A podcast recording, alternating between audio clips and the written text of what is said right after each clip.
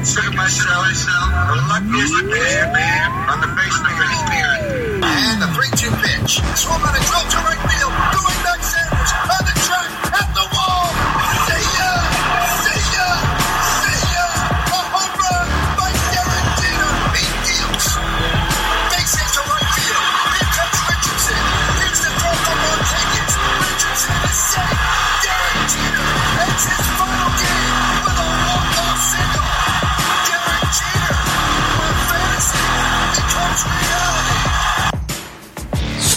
Señoras y señores, ladies and gentlemen, ahora presentamos, now presenting, la semana de los bombarderos.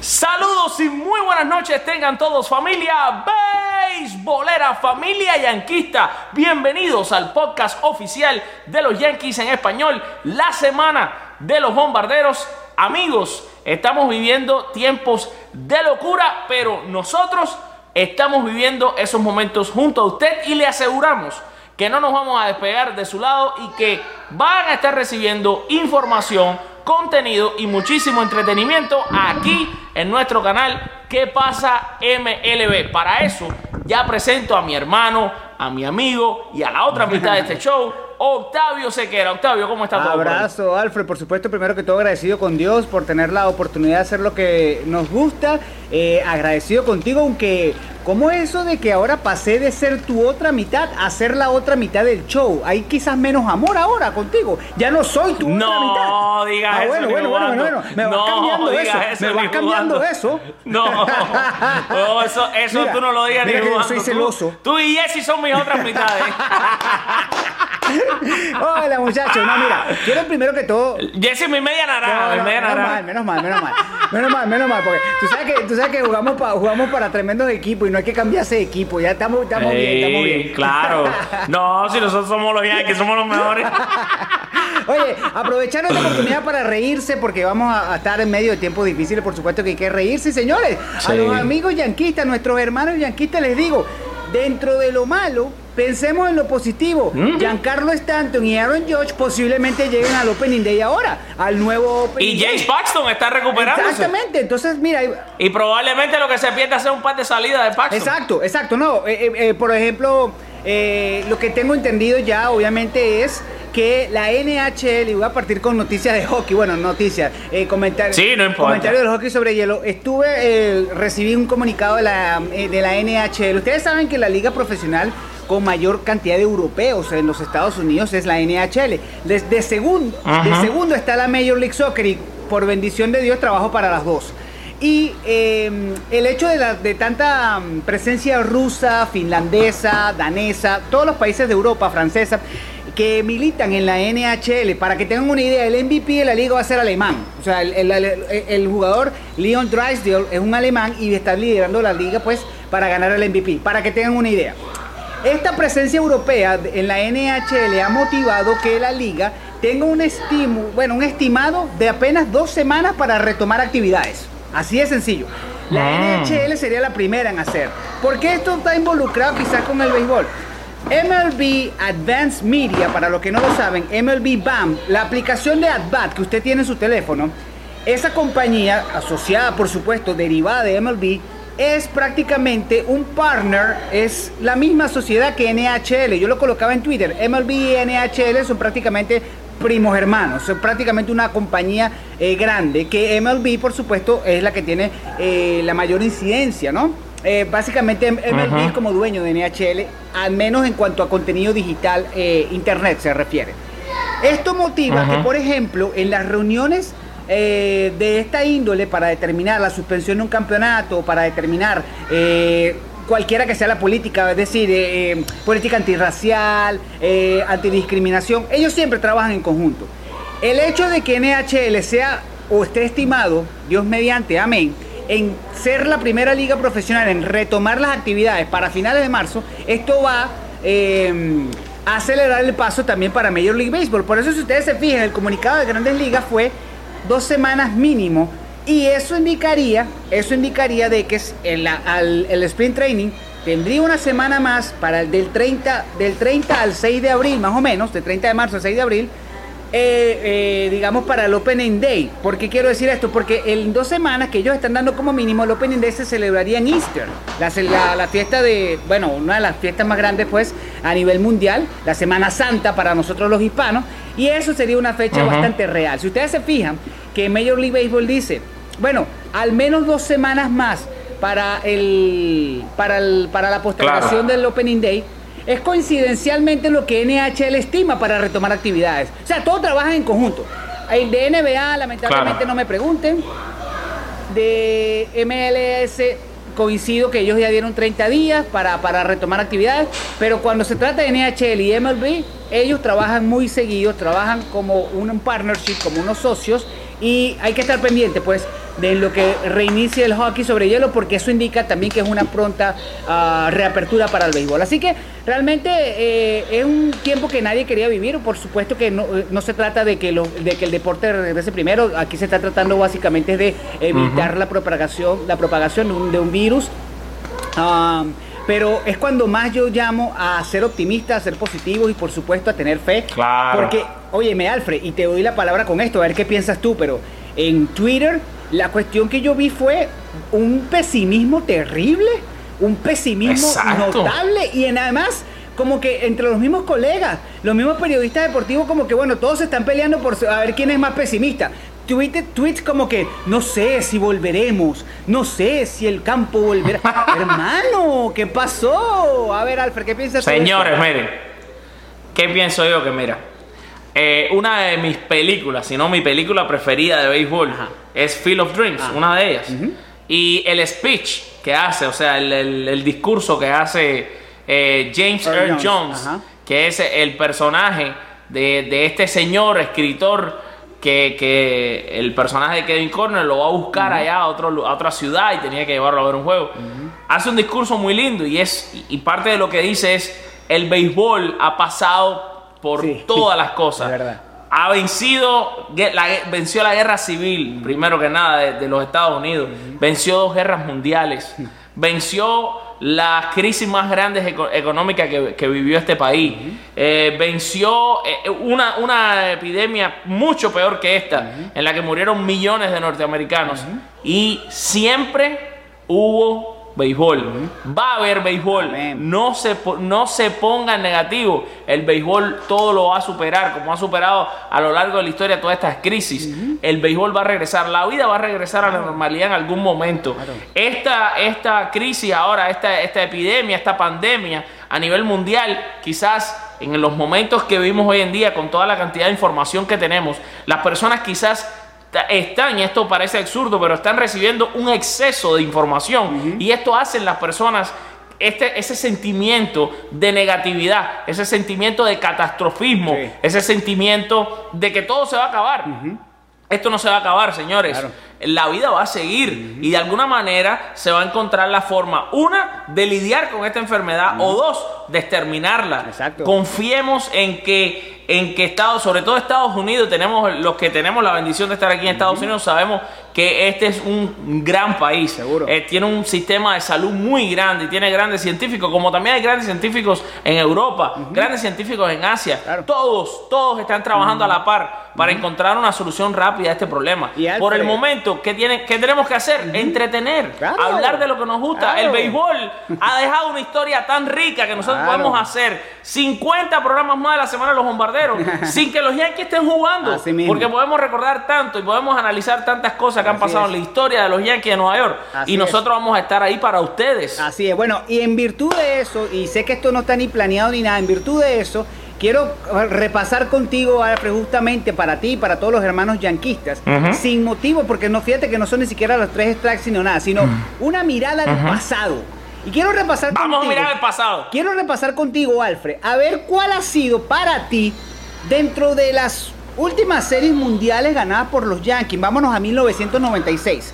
Dentro de las últimas series mundiales, ¿cuál ha sido para ti esa, mm, ese movimiento, ese movimiento que te ha dejado marcado. Fíjate que yo tengo tres, te voy a dar mis tres para ver si tú coincides puedes agregar uno. Estoy hablando de 1996 hasta el 2009, las últimas series mundiales ganadas por los Yankees. Y yo tengo tres movimientos que fueron para mí vitales, pero fundamentales en la construcción de la dinastía. El primero, haber mandado a Mariano Rivera y a Derek Jeter a ligas menores. Porque esos tipos regresaron después de ligas menores como las leyendas que fueron. No por coincidencia, son los únicos de esos, de esos, de ese quinteto. Yo hablo de quinteto, yo no hablo de cuarteto, porque para mí Bernie Williams tiene que estar metido en- entre los cinco grandes. Sí, Eh, teniendo en definitivamente. cuenta a Andy Petty y a Jorge Posada. Eh, y fueron los únicos de ese quinteto en ser uno unánime en el Salón de la Fama y el otro casi unánime. Entonces ese movimiento para mí fue vital en la construcción de la dinastía de los Yankees. El segundo movimiento, y de verdad que no, no por ganarme un café ni, un, ni una croqueta, pero para mí la llegada del Duque Hernández fue un antes y un después. Por todo lo Sí, que señor. En el 98, cuando el Duque se uniforma, y el juego 4, en la serie de campeonato ante los indios de Cleveland, donde él lanza un juegazo. Si, que lo- por cierto, Cleveland había ganado el partido anterior. Si Cleveland ganaba ese juego, se colocaban 3-1 en la serie. Terriblemente cambia la historia. Posiblemente no hay dinastía, o, o por Claro. lo menos se interrumpe. Y el otro movimiento que es una jugada puntual. Y me va a decir, no, estás loco. Bueno, a lo mejor estoy loco, pero la recuerdo como una jugada Ajá. que cambió también muchísimo. Y Ajá. es para mí el robo de base de Johnny Damon en la Serie Mundial de mil no- del 2009. Oh, sí. Cuando él se da cuenta que no había nadie cubriendo la tercera base, él adelanta y Alex Rodríguez después, por supuesto, responde. Y yo siempre crítico Sí, a Alex. Rodríguez, pero tengo que darle crédito acá. Eh, Alex Rodríguez pega un doble, trae la carrera de tercera y es un robo de base que cambió mucho porque Brad Leach, eh, un lanzador, el cerrador de los ah, Phillies de Filadelfia en la época, dependía mucho de su slider, es como le llaman en inglés, el slider era su money pitch, el picheo por el cual él cobra, básicamente.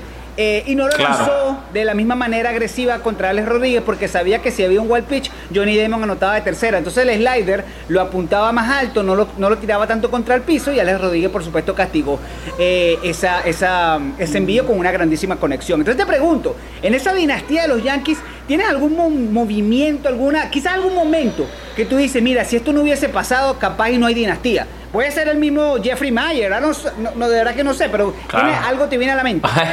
Oye, tú, tú- te gusta ¿Por qué, te- ¿Por qué vives en mi cerebro, Octavio Sequera? ¿Por qué? Porque yo me robaste lo de Jeffrey Mayer que A quería ver, dar la ¿en serio? Eres ¿En malo. serio? A ver, a ver, eres malo. Octavio, eres malo. Bueno, no, yo te iba a decir, gente. agregar, agregar a lo que dijiste. A ver. Lo de Jeffrey Mayer. ¿Quién es Jeffrey Mayer? Porque hay, hay personas Ajá. que son, nos siguen, nos siguen niños en el programa este, ¿eh?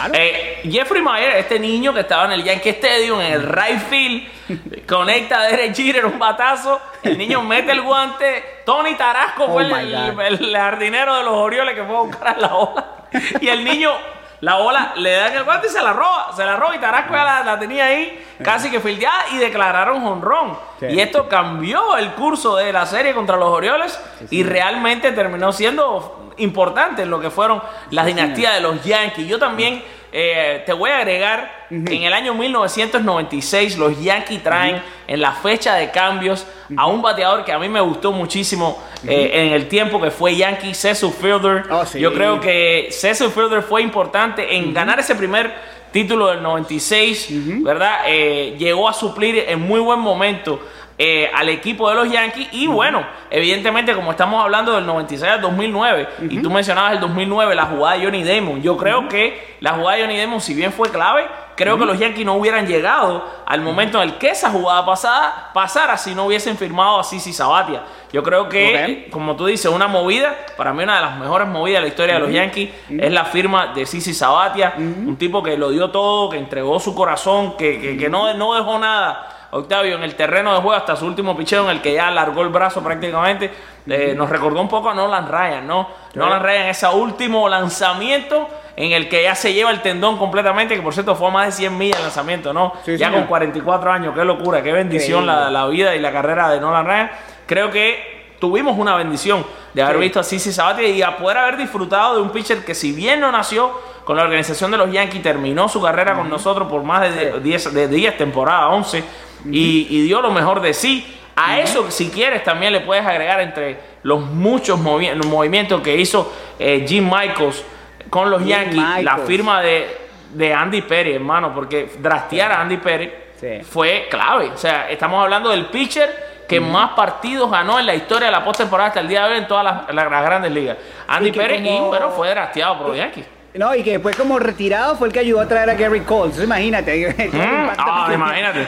Que, que no sabemos cómo va a salir Gary Cole, pero bueno, hasta el momento es una excelente firma, ¿no? Claro, claro y, que sí, y claro que Octavio, Octavio, volviendo al positivismo con el que arrancaste, porque me encanta. Señores, eh, eh, así como se tiene que ver la vida, dentro de todas las cosas malas están las buenas. Pónganse a pensar, los Yankees, a- a- hasta, el di- hasta el día que. cua- de- del jueves es el día que dijeron que ya no hay más eh, grandes, no iba a, a cesar a las grandes ligas. Bueno, hasta ese día los Yankees no iban a tener a Paxton, por lo menos en un mes y medio de temporada. No tenían listo para el opening day ni a Stanton ni a George. Ahora esas cosas cambian. Claro, Hay que ver la parte que positiva. Si usted es Yankee y si usted no es Yankee, también mire la parte positiva. Claro, Los peloteros a lo mejor van a. Vamos a ver béisbol en noviembre, vamos a ver béisbol a lo mejor en diciembre, Octavio. Eh, imaginas- ya el invierno no va a ser eso? tan frío, Octavio. ¿Tú te imaginas? ¿Tú te imaginas Bueno, no me lo imagino, yo creo que tú lo puedes- vamos a ver. Yo creo que No, lo vamos porque a ver. ojo, ojo, Mark Cuban, dueño de los Dallas Mavericks, él dijo que no importaba si la temporada de la NBA se extendía hasta agosto. Él no importaba. Y por temas de competencia de los deportes y todo aquello, bueno, si la temporada de béisbol de Grandes Ligas llega a diciembre, hermano, ¿dónde firmo? ¿Dónde firmo para decir que sí? O sea, es- es genial. Navidades beisbolera, Octavio. Por Ay, Dios favor. mío, ¿tú te imaginas eso? Por favor, por favor, por favor. Por cierto, Muy quiero, y Alfred también ya lo había dicho en redes sociales, eh, señores, Gary Sánchez no tiene coronavirus, es gripe. Gary Sánchez Claro, no sí. tiene coronavirus, es gripe, es gripe. Óyeme. Es el- la influenza. Exacto, influenza, señores. Oye, espérate, que si te puedo contar, te puedo Bueno. contar, porque espérate, Octavio, porque nuestros seguidores están esperando, están esperando, eh, tú, tú, eh, bueno, tú tienes mi edad, así que tú tienes que acordarte Sí, claro, de esto. ¿Tú, claro. tú fuiste fanático de los muñequitos de los Flower Rocks? Sí, claro, claro. ah, ¿te sí. acuerdas de Matt, el viajero? Eh, el tío Matt, que mandaba las cartas, que viajaba a todo el mundo. El señor, sí, señor. Yo soy Matt el viajero. Entonces, como yo soy Matt el viajero, te voy a Ajá. contar de mi viaje, Octavio, porque el miércoles Ajá. de esta semana estuve con los Yankees de Nueva York en el partido contra los Marlins. Por cierto, El- entrevista con Esteban Florial ya disponible en el canal de YouTube, entrevista con Tairo Estrada disponible también ya en el canal de YouTube. Tremendo Gracias, que viste. Básicamente ese equipo está haciendo el roster, te digo. Yo honestamente veo a Floreal en el roster, pero bueno, eh, ahí hasta No, pero lo sacaron. información. Lo sacaron Sí. del roster. Lame- lamentablemente. El, mismo día que estaba yo ahí y lo entrevisté y, y- y- y me dijo, mira, te voy a decir algo. Me quedé impresionado Sí, con la pero- clase de ser humano y de, y de atleta y de tremenda preparación para entrevistar que tiene Florial. Nos me dio una entrevista bella. No, Bella. no, yo te digo honestamente, cuando yo vi la noticia que ya estaba cortado, yo dije, para mí ese tipo está en el roster, o sea, para mí, para mí, para Octavio Sequera, yo lo hubiese dejado, pero, y, y tiene todo calibre de grandes ligas, pero es lo que tú dices, bueno, lamentablemente te ha tocado ya en dos años consecutivos, estuviste cuando sacaron a Tyler Wade y ahora también estás con Esteban Florial. Sí, Eh, ¿no? Pero, cuenta- Pero él estaba con una actitud diferente. Sí, porque tú sabes qué pasa, que lamentablemente Florial ya le habían avisado que ese corte Claro. venía, lamentablemente, o sea, él lo esperaba. Se lo hicieron el día antes de empezar la temporada. Exactamente, exactamente. Y cuando ya tenía todo pues para... Bueno, por lo que tenía entendido, eh, hasta ese momento, hasta ese momento, justamente antes de llegar a la, la postergación, la, mm, eh, esta, esta suspensión temporal pues en la temporada regular, ah, sí, era, es, van con Topman, con, con Clint Frazier, eh, obviamente y Brett Garner, eh, o, va más allá, palabras más, palabras menos, pero bueno, eh, Floreal ya estaba casi, casi descartado y lo que tú viviste fue la confirmación oficial. Pero Mac, cuéntame del viaje. Bueno, te voy a, te voy a, viajero, ahí voy con el diario de Mate el viajero. Mira, te voy a contar que el viaje fue muy interesante. Eh, eh, comenzando por las, los entrenamientos, los Yankees estaban ahí entrenando, muy eh, interesante. Y le, le quiero mandar un saludo que sé que nos está viendo a Álvaro Urchela, el papá de G. Urchela, que le escribí porque te- tengo su número personal, es un gran seguidor de nosotros y le mandamos un abrazo, un saludo. Le dije, estoy aquí con tu niño. Y me respondió enseguida, entonces se lo- le enseñé el mensaje a Gio. Gio muy amable, estuvimos conversando, no hicimos entrevista porque estuvimos conversando mientras él entraba y salía de la caja de bateo. Algo fantástico porque el eh, Ye- Silo, que es el- la persona encargada de prensa, estaba ¿Te ahí y me dijo, "Eh, pa- ¿conoces a, a Gio? Y digo, bueno, entonces ahí aproveché para hablar con él, por cierto, sobre todos nuestros proyectos y las cosas. qué bueno, Sí, por todo fin, fantástico. Estuve, grabé el video que está en la página de Facebook con la conferencia de prensa que le dio, o sea, la entrevista que le dio a la prensa Aaron Boone antes del partido. Ahí le, le disparé un par de preguntas. Estuve también, pero no pude grabar nada porque estaba esperando para hacer la entrevista de Estrada en una entrevista que, que le regaló a la prensa Brian Cashman. Así que tuve ahí a Mr. Cash frente por frente a mí. Eh, no le pregunté nada, la verdad, pero él le habló más o menos lo mismo que ya sabíamos. El tema de Gary Sánchez explicó bien claro que era influenza, que el procedimiento es que cuando das positivo de influenza no te hacen la prueba del, del coronavirus y toda esta historia. Además de las dos entrevistas, Tuve el placer de hablar tremendo rato al que, que, le voy a mandar un saludo también porque sé que va a estar viendo el programa porque además confesó que veía los programas. Ricky Ricardo, la una de las voces en español de los Oh. Yankees de Nueva York, un personaje, amigo, Octavio, tremenda, tremenda persona. Sí, señor, Muy le quiero mandar un saludo. Sí, sí, sí. Y, y la parte más cómica de todo esto, con la que ya voy a cerrar para que hablemos de otro tema, eh, Octavio, la parte más divertida es esta. Me senté al lado del buen amigo George King del New York Post. Y Ajá. por otro lado, tenía a este señor que escribe en el NJ.com, que no me recuerdo su nombre, que es este señor legendario también, que lleva muchísimos años con los Yankees. Y entonces, yo, tú sabes que yo soy comelón, entonces llevé mis galletitas de, soda, mis barba- galletitas de soda. De, de barba Mi- blanca, el señor DJ. Sí, de barba blanca. Sí, sé quién es. Claro que sé quién es. Sí, sí. Muy... bueno, tú sabes que soy comeloncito. Ajá. Llevé mis galletitas de soda, porque tú sabes que yo viajo con mis galletitas de soda, mis crackers.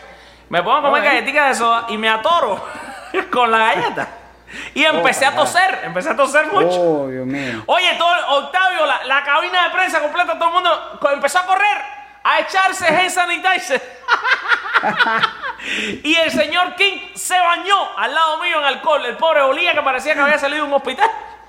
y dígole yo, dígole yo a lo, a lo de la prensa de New York, que todo el mundo estaba muy nervioso cuando me vio en esa condición. Y digo, señores, me atoré con un cracker, esto no es coronavirus. Y todo el mundo empezó a reírse en el mismo medio Dios del partido. Así que ahí tengo mi anécdota eh, de cómo asusté a la prensa de Nueva York, a la prensa de Miami con, con mi tos por culpa de me atoré con mis galletas de soda. Es que- wow, bueno, las galletas de soda, para que la gente esté clara, no causan coronavirus. Las galletas de soda no, causan coronavirus. Lo que causa es que se te va por el caminito viejo. Se te va por el caminito viejo, el, el. Causan tos, causan tos, pero espérate, no causan coronavirus. Dios Ay, mío. Dios mío. No, no, no, no, no, mira. Mira, como diríamos por allí, Alfred, menos mal que ya tenías la credencial aprobada, porque si no, capaz te lo hubiesen negado. Sí. No, es el que ese es el que tose, ese tiene coronavirus. Sí, sí, sí, Si eso pasa, si el sprint training hubiese sido en Nueva York, créeme que sales en el canal 7 Sí. y ahí entonces te hace famoso. Ya después te llevan a, ¿cómo se llama? Times Square y después sales en Good Morning, después sales en Good Morning America y bueno, Ay, perfecto, ya, te- te- ah, el hombre que sobrevivió al coronavirus en el pat- en el palco de prensa. Sí, señor. Lamentablemente. Sí, señor. tiempos. Octavio, fíjate lo que te voy a decir. Vamos, A ver.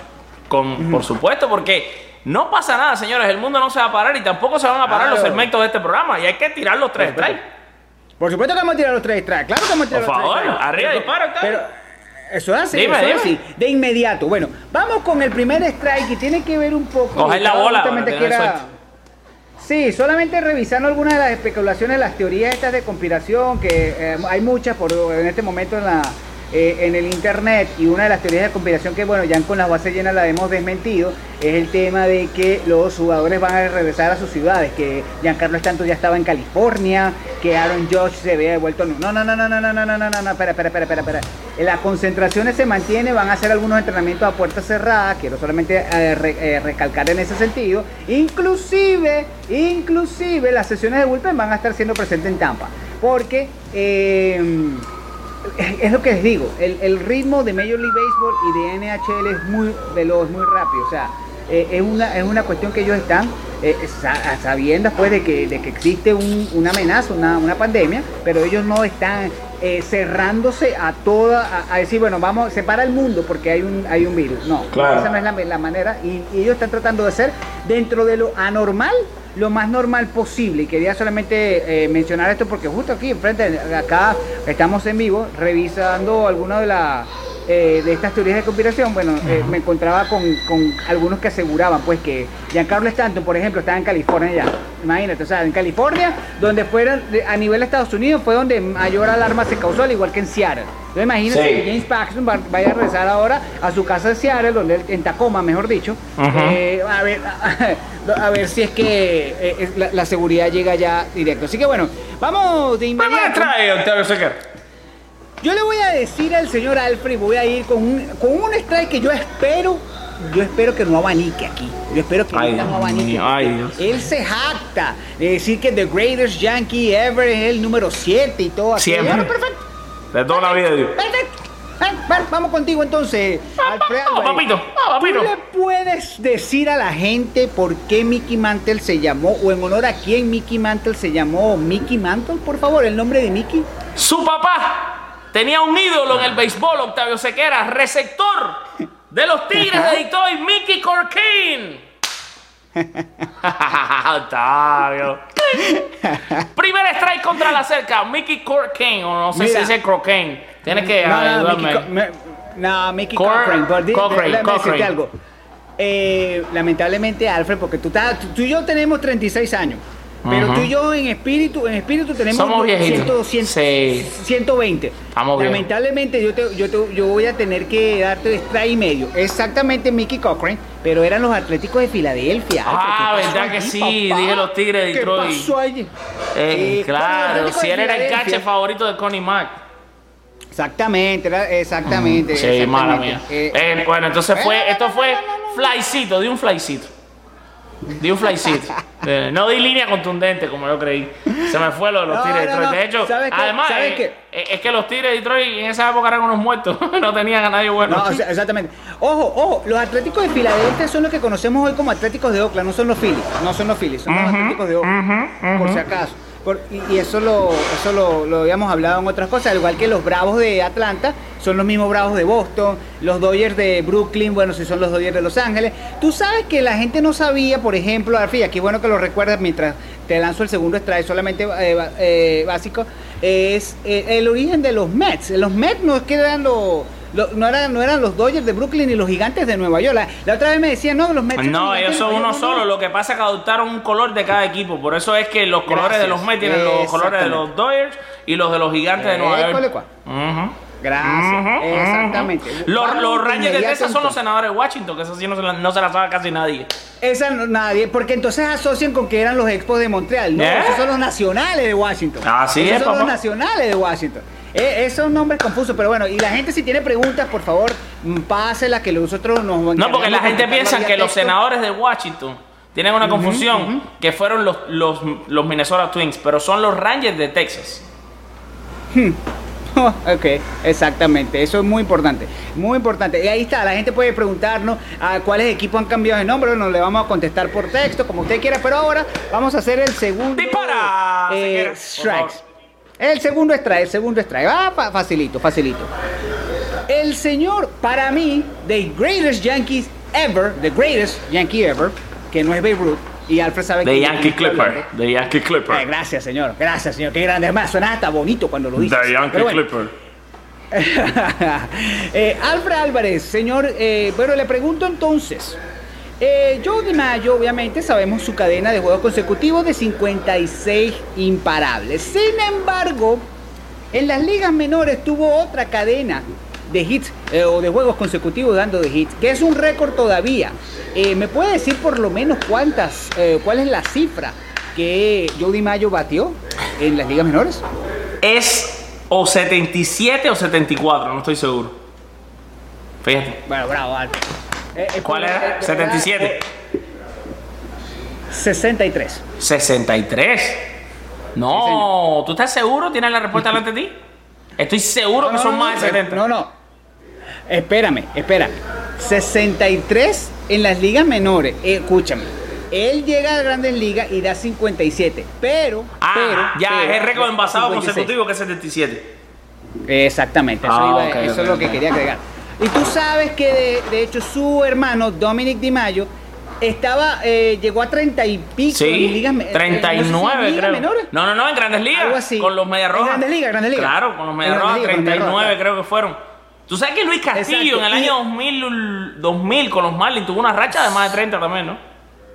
Claro, y lo de Jimmy Rollins también, que llegó a 39, Ajá. pero Jimmy Rollins fue en dos temporadas. Para mí lo de Jimmy Rollins, y, yo siempre estaba en desacuerdo, porque Jimmy Rollins era a finales de, de septiembre de un año. y a 2006 principios a de- 2007 fue, creo, ¿no?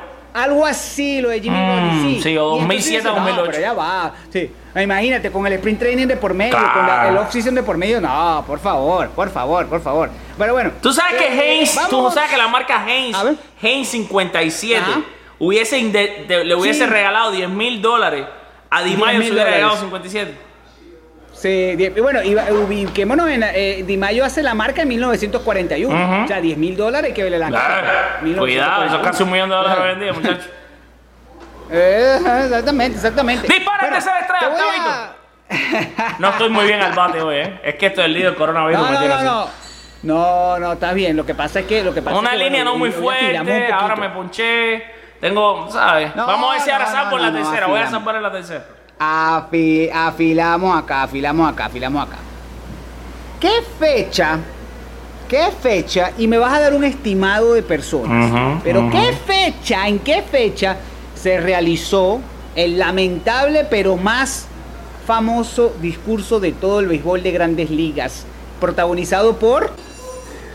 Ok, es Luke Gehrig, es Luke Gehrig. Ahora, lo que estoy inseguro con la fecha es porque yo no me recuerdo si Luke Gehrig nació el Ah. 4 de julio o si dio el speech Bueno, el digo 4, de julio. Fue el speech fue el 4 de julio. Fue el 4 de julio.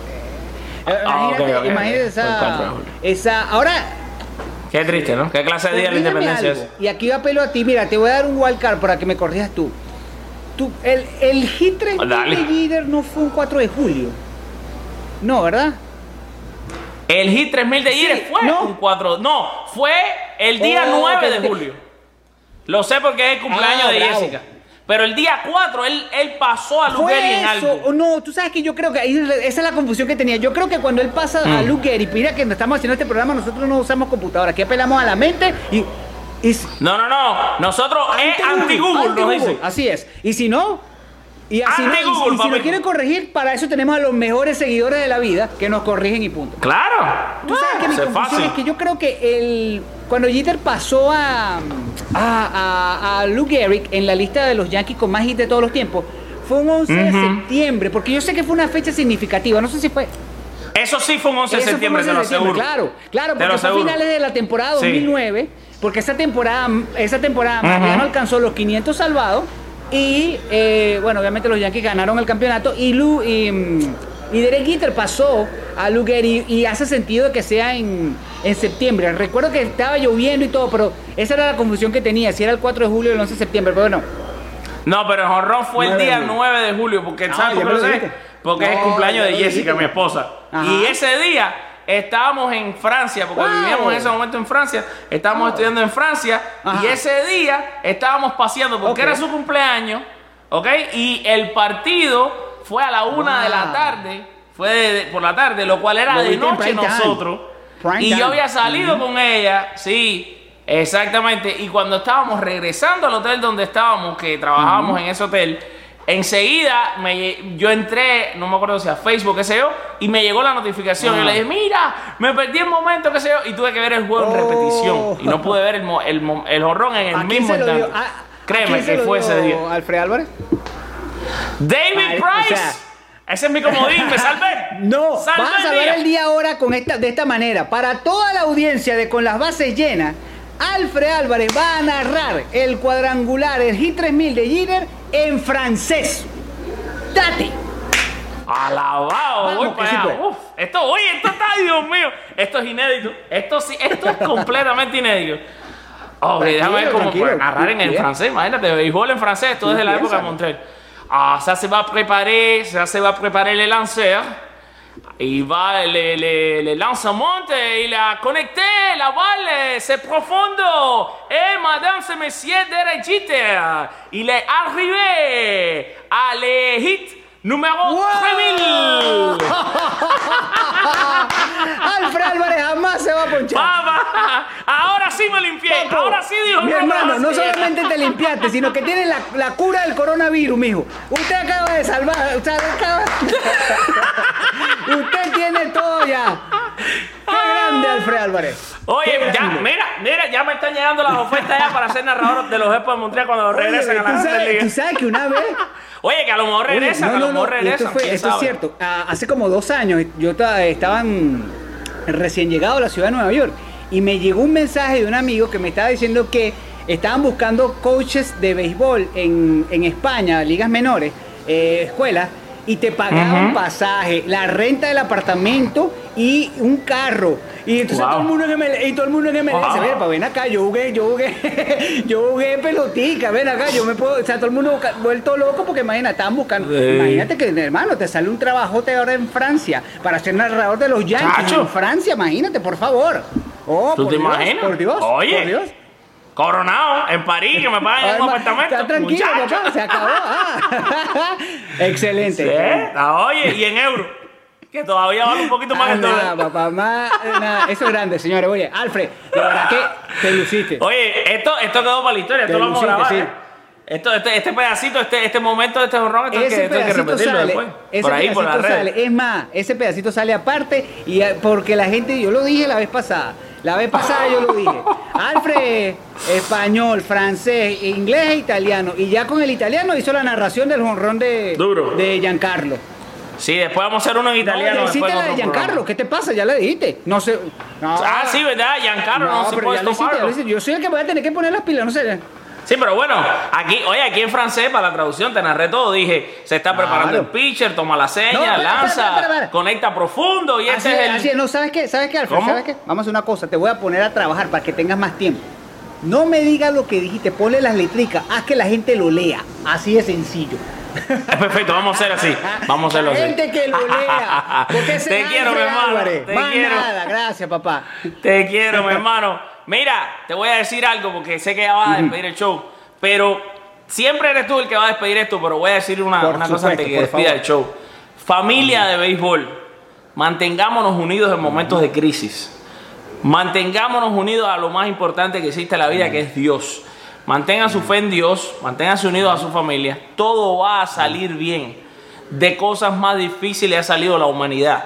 Nosotros, a lo largo de todo este periodo que estemos sin béisbol, vamos a estar aquí para ustedes, llevándoles videos, llevándoles artículos, llevándoles fotos, recuerdos y la noticia también de cómo se va desenvolviendo todo esto del regreso del béisbol cuando esta pandemia tremenda termine y todo vuelva a la normalidad. Pero para ese mismo mensaje y para lo lindo que sé que trae siempre Octavio en sus despedidas, los dejo. Bueno, Alfred, seguir solamente tus propias palabras para decirle a la gente que con Papá Dios todo, sin Dios nada. Y en tiempos difíciles, cuando más hay que sonreír, en tiempos difíciles, cuando, cuanto más fe hay que tener, en tiempos difíciles hay que ser diferente. Es muy fácil sumarse al carrito del pánico, al ser el pesimista, a decir las malas noticias. Es muy fácil, es muy fácil tener miedo. ¿Sabes qué es precioso, señores? Tener valentía, tener fe y ver las cosas lindas. Porque es allí donde Dios aparece. Cuando le damos todo el poder para que Él haga el milagro. Y estamos a las puertas sencillamente de ver otro episodio más de la grandísima, grandísima gloria de Papá Dios. Por eso les repito, con Papá Dios todo, sin Él nada. Un abrazo, un besote y que Dios me los bendiga.